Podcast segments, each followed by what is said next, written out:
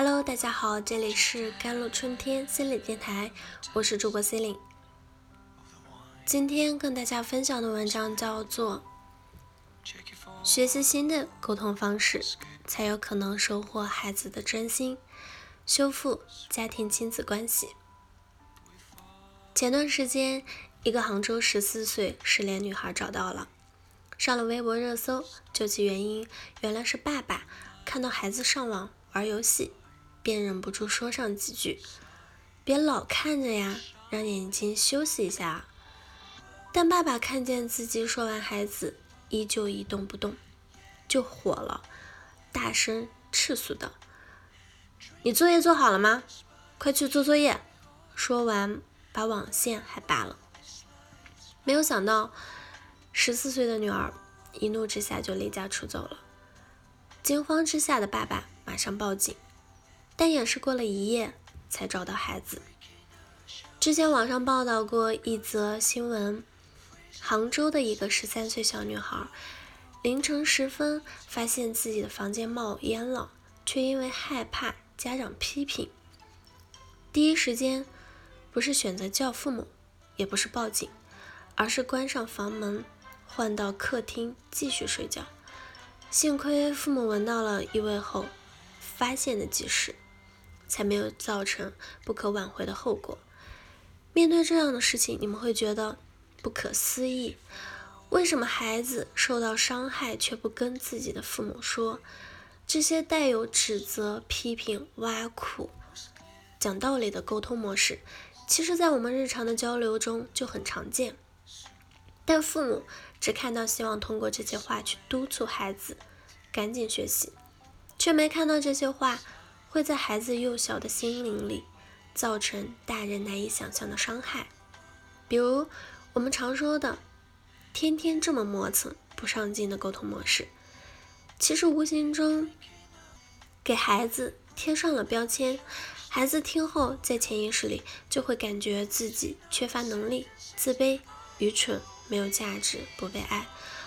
同时，负面评价也会让孩子对父母。关上心门，什么都不和父母说，并且对孩子的指责贴标签，会让孩子摆出防御的姿态，让他们站在父母的对立面，对父母产生怨恨啊或者愤怒，即使父母说的对也不听。正如蔡康永说的：“说话之伤都是暗伤，自带缓释效果，若无人点醒，至死不知。”在沟通中，大部分家长都会有关于和孩子沟通交流的困难和问题。父母们不知道如何和孩子沟通，无论家长说什么，孩子一声不吭，看起来也很听话，但就是磨蹭着不肯做，有自己的主意。孩子拒绝和父母沟通，孩子干脆不理父母，回到家就把门一关，说什么都不理。父母和孩子说话，经常会闹得不欢而散，甚至引发争吵。孩子一说就炸，什么都和父母逆着来，摔东西、摔门，甚至和父母大吵大闹。有的春青春期的孩子甚至和父母大打出手。父母害怕爆发亲子冲突，于是小心翼翼的以为迁就孩子。父母害怕一言不合，孩子就会离家出走。于是什么都不敢管，也不敢说，但自己的心里又很憋屈。造成这些问题的原因是什么呢？为什么父母总是会和孩子陷入到这种沟通的僵局中？根本的原因就是我们在和孩子相处中有三个误区，但是在人本主义心理大师罗杰斯的理论中，他提到每个人内在都有一种寻求自我、实现我的潜能。如果提供适当的环境，一颗种子就会自动的朝着积极的方向发展。就像孩子，他会在自己试错的过程中，找到自己和外界相处的边界和模式。但如果我们天天去管理，长期下来的结果就是孩子把这部分管理自己的功能外包给了父母。孩子觉得我不需要管理自己。因为有人管理我，孩子的这部分潜能就被弱化了，就好像天生自带的小马达，总是不去让它转，马达就生锈了，不转了一样。很多孩子的学习动力就是因此丧失的。有一个妈妈说：“我一看见孩子拿着手机不写作业，我催几遍都不听，我的火就上来了，劈头盖脸的就又被骂又被打。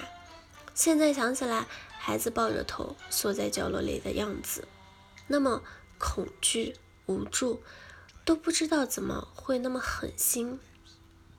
比如一个孩子已经十五岁了。”天天沉迷于游戏，不好好吃饭。妈妈一次把饭端到了孩子的房间，可是孩子根本不领情，没有发生改变。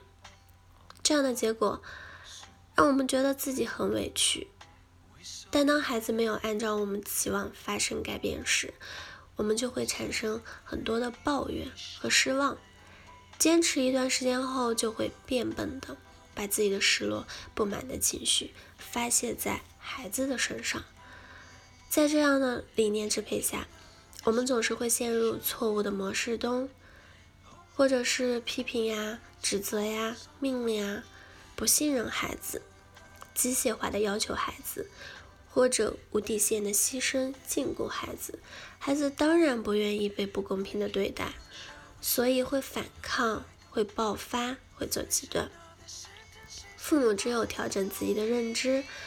学习新的沟通方式，才有可能收获孩子的真心，修复家庭的亲子关系。